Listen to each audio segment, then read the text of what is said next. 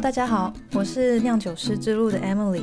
在这个 Podcast 节目当中，可以听到酒类相关的职人访谈，还有酒类相关的知识分享。如果想要定期收到酿酒师之路的最新消息，可以订阅酿酒师之路的网站电子报。也欢迎使用赞助连结支持我的节目，请我喝杯酒，让我能持续产出更好的内容。我想很多人应该有听说过飞行酿酒师这个称号。这一集我们就来说说飞行酿酒师到底是什么，也比较法国和澳洲酿酒产业的差别。因为葡萄酒酿造过程非常需要人力，特别是红葡萄酒的酿造。在第七集 Podcast《葡萄酒的颜色》当中，有提到红葡萄酒的酿造过程。因为要萃取葡萄皮上的香气分子和色素，有很多工作要做。在酿造的季节，酒庄会需要额外招募季节工，有时候酒庄会录用没有经验的人，也常常会有刚毕业的酿酒学生开始他们环游世界的旅程，也会有经验丰富的酿酒师想要到其他国家参与交流酿酒技术。这一集我用 Sarah 的飞行酿酒师旅程跟大家介绍飞行酿酒师是什么。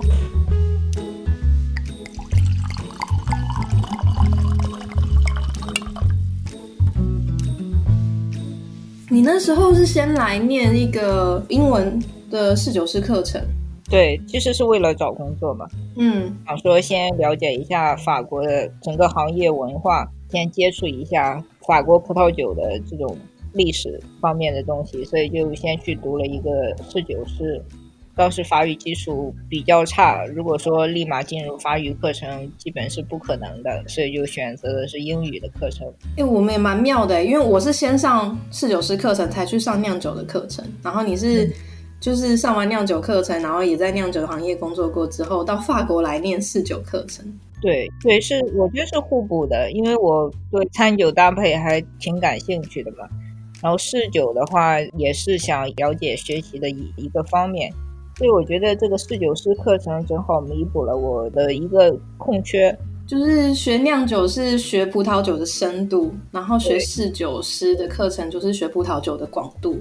对对，这个说法我是很赞成的。然后你那时候很可惜的是，你课程结束的实习啊，刚好不是法国的酿造机，所以你就决定跑到纽西兰，你们讲新西兰去找一个季节的工作。其实这。在我呃刚辞职还没有去法国的时候，这都已经是我规划好的行程哦。对，先先去法国了解一下法国的葡萄酒行业，肯定因为那课程结束就是二三月份嘛，正好法国的酿酒季没有开始，所以南半球的话，我因为就。以前就住澳洲，所以我就没有选择回澳洲，想去另外一个国家。那新西兰正好各方面签证、包括语言、包括找工作都比较合适，所以我就先去了新西兰。嗯，新西兰的工作结束，又正好是北半球酿酒季开始的时候，所以。再回法国去去工作，就是比较顺理成章的一件事儿。嗯嗯嗯嗯。然后最后你投了多少的履历，就是在找法国的酿酒工作？呃，也没有投太多，大概有十份左右的样子。我当时几个产区都有投，像波尔多是主要的一个方向，然后是勃肯第，另外就是洛尔 Valley 也会有投，还有就是呃龙河谷，我们叫 Home Valley。你都是投顾问类型的工作吗？没有了，seller 就是酒窖工作，还有顾问两方面。嗯，然后你说你有被录取三个工作机会，大概三四个的样子。第一个其实是勃肯第的嘛，他们是在马贡产区，他们都是获迪坎特金奖的，但是他们的酿酒师是不会讲英文，最后有考虑这一块。就说啊，沟通上可能会有困难，所以就就没有没有去。投的第二份工作，其实是顾问的工作，就是后来我去了在波尔多的那一家顾问工作。第三份我其实还蛮幸运的，我有投阿尔萨斯的，嗯。嗯，他当时还有跟我讲说是有两家公司都想聘我，所以他就说我可以先去上一段时间的语言，然后再回去工作，然后后续可以再继续接着上语言，但最后最后也没也没有去。你是因为比较喜欢波尔多那份顾问工作吗？所以才留在波尔多？对，我是主要考虑到我想要的方向，还是想去学习就是顾问的这方面的技能，所以还最后是选择了波尔多的那份工作。我觉得你选择顾问那份工作真的比较好，哎，就是可以一次看到很多不同的酒庄。毕竟你已经在澳洲那一个酒庄待了四年了。嗯，就是如果能够有顾问工作的经验的话，那会是很大的加分。其实我觉得那份工作真的是很幸运，因为我在法国的时间毕竟是很短吧。嗯，时间内想看不同的地方、不同的产区，想经历不同的酿酒方法，我觉得是全世界最好的工作，因为我可以一次一个酿酒机就可以看到六七个不同的酿酒方法。从 biodynamic 还有 garage one 一直到用大型设备来机械化来操作的这些酿酒方式都可以看得到，我觉得这个是很宝贵的一个经历。嗯，你可以说一下你这份酿酒顾问工作，他们是大概怎么安排他们工作的？当时听你讲，我觉得蛮特别。他们是一个一个团队，然后到不同酒庄去帮他们做酿造，反而不是我是我是一个顾问，就是我给你意见，然后你你们反而是一个酿酒团队顾问，然后去帮他们做酿造。对，这个老板的想法很特别，可能整个波尔多也只有这么一家在做，因为。很多国外的富商都会去波尔多买酒庄，但是因为他是外国人，他并不想直接参与经营，所以他就需要一个团队来帮他管理酒庄的日常工作，包括葡萄园，然后酿酒，然后就是他自己员工的这些培训管理，都需要这么一个团队去管理。如果是找这个顾问公司呢？就会省去很多麻烦，因为他只可以直接和顾问公司签订协议，这个顾问公司就可以全权负责酒庄的葡萄园以及酿酒，所一直到出产品就全部的都会负责，这样就基本上相当于第三方托管。对，我觉得他蛮有商业头脑的。对对，就是你说他是第一个，也目前也是还是只有他一个这样。基本上算是我们还没有听说任何其他的。在做这种模式，所以，嗯，像这种的话，他其实是有自己的一个团队。那他这个团队有几个 enologists，会分配到不同的酒庄去，单独负责某个酒庄的管理，或者说酿酒。那他们团队有很大吗？也没有，听起来应该要很大。也没有很大，因为他也是刚刚起步，有几年的样子，所以他顾问团队大概有个不到十人左右吧。哦，OK，嗯，然后反正采收酿造的时候再去请额外的人就好了，就是不用是一直就是常年的固定员工这样。呃，看酒庄大小，因为他负责的酒庄就像我说的有小的，那可能一个 enologist 就完全可以负责这整个酿酒季，然后就再加上对，像我这种，像我呃，他如果把我招进来，因为我要跑七家不同的酒庄嘛，几家不同的酒庄，所以。基本上他不需要再雇别的人。那如果是稍微大一点的酒庄，它其实是有常驻员工的，就是 permanent 员工，他的管理是归这个顾问团队管。真正雇佣他们的是酒庄。对这个模式，我觉得是很新奇，也可学的东西也很多。所以我那一个酿酒季就看了很多东西，不同的方法，还有不同的管理模式。七间酒庄哎，嗯，差不多有七间。老板都是外国人，对，除了老板自己的那一间，其他的全部都是外国人，就不同国家的。对。而且你在投履历的时候，其实你不知道这件事情，对不对？我并不太清楚他的公司的 structure，呃，公司的结构。我只是他只是在讲说，他要找一个相当于 consultant assistant，呃，也会参与到主教工作。其实这完全就符合我的理想要求。我既想，因为。你如果去其他国家做酿酒，最最可能最全面的看到他们的酿酒方法，其实就是在酒窖里边，对，实际的去做，才能完全了解他们在做什么。所以这份工作既可以给我酒窖里的酿酒经验，然后又加上他们整个顾问团队的这种模式，我可以看不同的管理方法。我觉得这个就像我说，这个 对我来讲是最好的一个工作。对啊，我觉得你真的蛮，我觉得也不一定讲幸运啦。我觉得就是你敢尝试啊，不会给自己设限。所以你投了履历之后。哎，老板发现，对啊，他他就是帮很多外国的的庄主工作啊。那请一个会讲英文的，又会讲中文的，有经验的酿酒师，嗯，那其实完全毫无违和感，就非常的适合。对，其实他们整个团队也都是很国际化的，包括这个老板，他其实也不是纯法国人，他是欧洲欧洲人，我们可以说。他其实是在美国学习的酿酒，后来有去其他国家生活工作，最后回到波尔多。嗯，对，所以大家其实背景都还蛮开放。呃，其他的酿酒师也都有好多也都在澳洲做过酿酒。哦，OK，对啊，所以你沟通完全没有问题啊。再加上你本来就有工作经验，其实你很容易进入状况。对，哪怕就是 有些人不喜欢讲英文，就只给我讲法语，我大概也能知道，就就可以沟通。嗯嗯，那你这样工作下来，你有觉得澳洲跟法国的酿酒产业有什么差别？嗯，差别还是蛮大的，但总体来讲，我觉得澳洲整个产业的发展，其实有很多东西是借鉴欧洲、借鉴法国的嘛。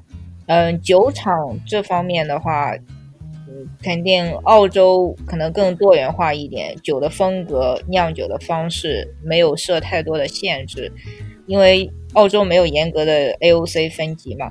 我们举个例子，就像澳洲除了塔斯马尼亚之外，SEA 产区这个其实是澳洲相当于最大的一个，它包括南澳、新南威尔士还有墨尔本、维州这。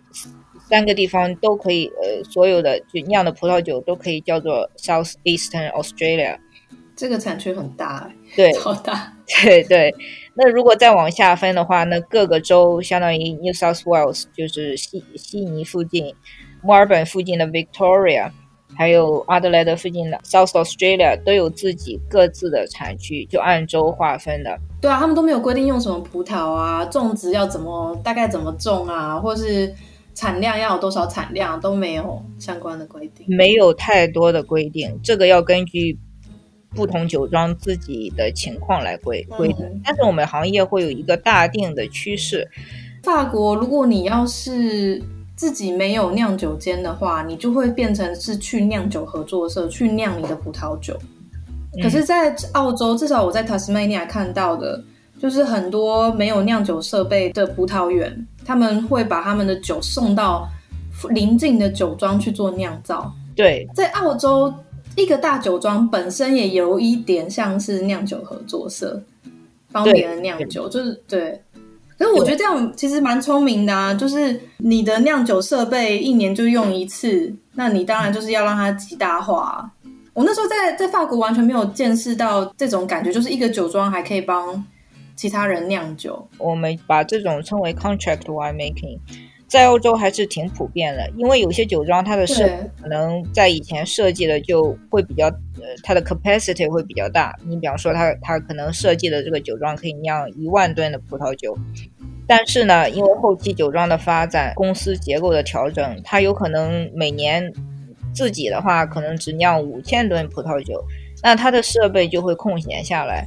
那为了像你说的利益极大化，他就会想说，我可以帮别人酿酒。我们有提到酿酒顾问行业在澳洲并没有非常的兴盛，不如欧洲，不如法国兴盛。这一点呢，我自己觉得是因为澳洲的酒庄更倾向于雇佣自己的专业的酿酒团队。嗯，这些人呢，都是嗯有丰富。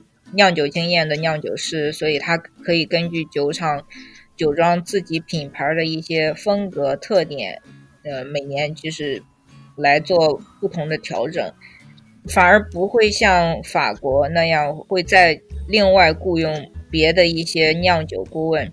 我们知道最有名的 Michelle Holland，让他呃再来指导，说可以提升自己的品质啊，或或怎么样，就没有太多这种这种趋势。我觉得有一点可以讲的是，在法国的酿酒顾问呢，他们通常都是跟实验室的分析一起卖的。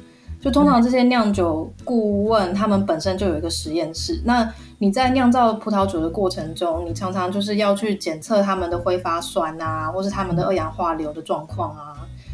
就是这是几乎每间酒庄都会做的。然后你得到这些数据的时候，那你要怎么去解读它们？那有些酒庄可能还没有这样子的知识，嗯，那这些实验室他们通常就会雇佣，或是他们本身自己就是酿酒师，那他们就可以给这些酒农提供意见，所以是一起卖的。嗯，可是像澳洲酒庄的酿酒师都有办法自己解读这些数据，甚至你们大多。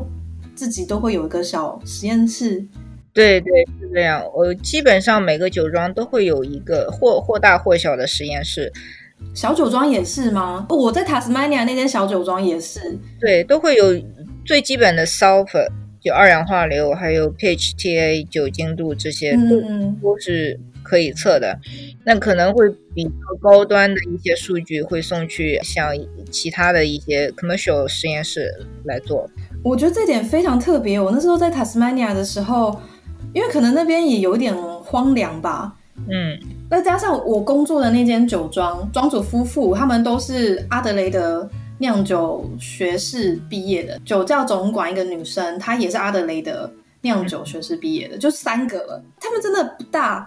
可是他们却有一个实验室，然后甚至你可以做酵素的分析呀，分析你的那个糖啊，然后分析你的那个乳酸啊，我觉得非常的特别。然后我回来就就发现，法国的酒庄除了那种呃一级酒庄啊、马哥啊、木桶啊，他们会有自己的实验室，基本上法国的酒庄都不会有自己的实验室。说到这里，我倒是有几个问题。嗯。你觉得为什么法国的酒庄多数都没有自己的实验室呢？我有问过几个庄主，他们就说：“哦，这个太麻烦了，就是我还要就是重新去看一下我我之前上课的内容啊，你还要买器材啊，你要去管理。因为其实实验室照理讲，你要很认真的去对待的话，你是每一天都要去算他们的什么标准差、误差，你都要去量每个器材，你就是要花时间在这上面。”他们觉得他们光是酿他们的酒都没有时间了，再加上法国因为很多酒庄很集中，那就有延伸出很很多的嗯附属行业，像是有人会去开实验室，嗯，那你何不就把你的这份工作外包？就是相对来说会比较省时间。就是以法国的葡萄酒产区来说。他们都非常的集中，所以你开一个实验室是非常有经济价值的，并不是国家拥有的，都是私立的实验室，也有国家的实验室，然后也有私立的实验室，所以你可以看到，哎，国家跟私人的都有，代表这个商机。其实还是蛮大的，不然不可能会有这么多。来确 定这个实验室的呃检测数据就是符合国家标准的呢？哦，他们都有什么 ISO 认证啊？啊，就是你这个实验室一定要通过一些 ISO 认证，然后你拿的实验报告才是国家可以承认的。因为再加上你要做外贸的时候，你要拿的葡萄酒的检测都是要有这些 ISO 认证的实验室提供的，嗯，才是呃有法律效应的。嗯，对。OK，现在酿酒产业的人才流动还算是蛮高的。澳洲会有每个酿造季会雇佣很多全球有酿酒经验的人去帮他们做酿造，或是甚至没有酿酒经验的。那法国其实也不少酒庄会雇佣不会讲法文的季节酒窖工，这是一个技术交行业技术交流很好的一一个方式。对啊，而且特别像你这种，大家一定都很喜欢。你法文没有那么好，可是你的经验很丰富。就你来法国找工作，只要签证问题解决了，就是都没有问题了。语言也也是要算一个方面，但可能因为对啦，技术更重要。季节工就还好。对，对我刚才就是想说，像我们讲 traveling wine maker，其实最开始兴起就是澳洲刚刚酿酒的时候，嗯。一九四五四几年五几年的时候，或一九六几年的时候，大家澳洲的酿酿酒行业没有那么兴盛，大家都还在处于一种懵懂的学习阶段。那所以澳洲酿酒师呢，就就想到一个方法，那我去北半球、去欧洲去酿酒，哪怕是免费的或只拿很少的工资，但是我可以利用这个机会学习，去看别的国家的酿酒师怎么酿酒。所以就会有大批的澳洲人去欧洲做酿酒剂。慢慢的就兴兴起了一种文化潮流，我们行业的文化潮流一直持续到现在，包括欧洲的酿酒师也会去美国、去南非、去新西兰、去来澳洲，其他国家的也都想要去欧洲去做酿酒剂，去体验不同国家的酿酒技术，看更新奇的酿造方法。所以，我我觉得这一这个方式是很好的一个技术行业交流，对于大家都是有好处的。我跟我的同学聊过啊，就是那些法国人，我就问他们为什么想要学酿酒，有人就跟我说，因为可以环游世界。我其实最初学酿酒，嗯，有一部分原因就是因为它可以环游世界，过我自己想过的生活。哦，对啊，可是你也做到了，就是打勾完成这个选项。要想持续做的话，还是需要有一定的财力支持嘛，所以不得不现在再定下来。其实这样做其实真的蛮累的，就是，哎，我有我有认识一个英国人呢，他就是做了哦，他做好几个哦，六七个不同国家，然后因为一年南半球一个酿造季，北半球一个酿造季嘛，所以他跑了三年，大概六次。然后都是不同国家，还好他是英国人，护照很好用，比较没有那个签证的问题。我如果护照好用的话，估计我现在也停不下来。可是他就说很累啊，因为你酿造剂每次酿造就是十个小时跑不掉，一天工作时间，然后有时候周末还要工作。可是其实还算赚啊，因为通常就是他们都会有加班费。嗯，就通常通常。但是你你每隔一段时间就要去换一个国家，包括旅哦，对啊，很累。包括签呃，当然签证虽然没有太多花费，你还是要要过这一关嘛。还有就是你每去到一个国家，你肯定想要了解当地的文化、风景、美食、游乐方式，那这些都是很大的一笔开支。基本上对我来讲的话。呃，做 traveling wine maker，你只只有可能收支平衡，但是赚的可能性嗯，对。我觉得在去澳洲酿造可能可以多赚，可是如果你是去南美洲的话就不一定。对对，我给你讲一个八卦。嗯嗯，我之前在西澳的时候，就是呃酿酒，我那个酒厂会每年都会招很多不同国家的酿呃做酿造的 traveling wine maker，呃他会收很多简历嘛。呃，然后其有一天那个酿酒师，我们就在讨论说招聘的招聘的事儿。酿酒师就说他他每次收到像欧洲一些国家人投的简历，就大家都很直白，第一个问题是关心的是你可以给我多少钱。嗯，我觉得没什么不好啊。有欧欧洲欧洲过来的，嗯，基本都会这样问，那其他国家过来的就不太会这样问。哦，他们就是打算要去捞一笔的感觉。对对，我我感觉可能是因为欧洲就赚不太到太多钱，做酿酒基本薪资很少嘛。但是澳洲做酿酒薪，特别是季节工，薪资还是蛮高的，比真的真的工资要高。你要做酿酒季节工，就是要去澳洲，赚最多的就是澳洲。对，美国可能有些还不错，可是美国光是签证就会让你觉得很头大。其实要当飞行酿酒师，最大的困难就是要解决签证的问题。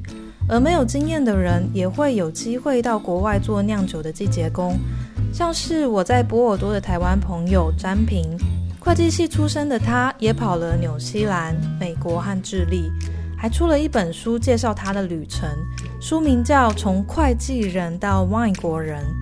书的连接我会放在这一集 podcast 的描述中。如果大家有兴趣，可以买书来看看他的大冒险。那今天的节目就到这里，我们下周见。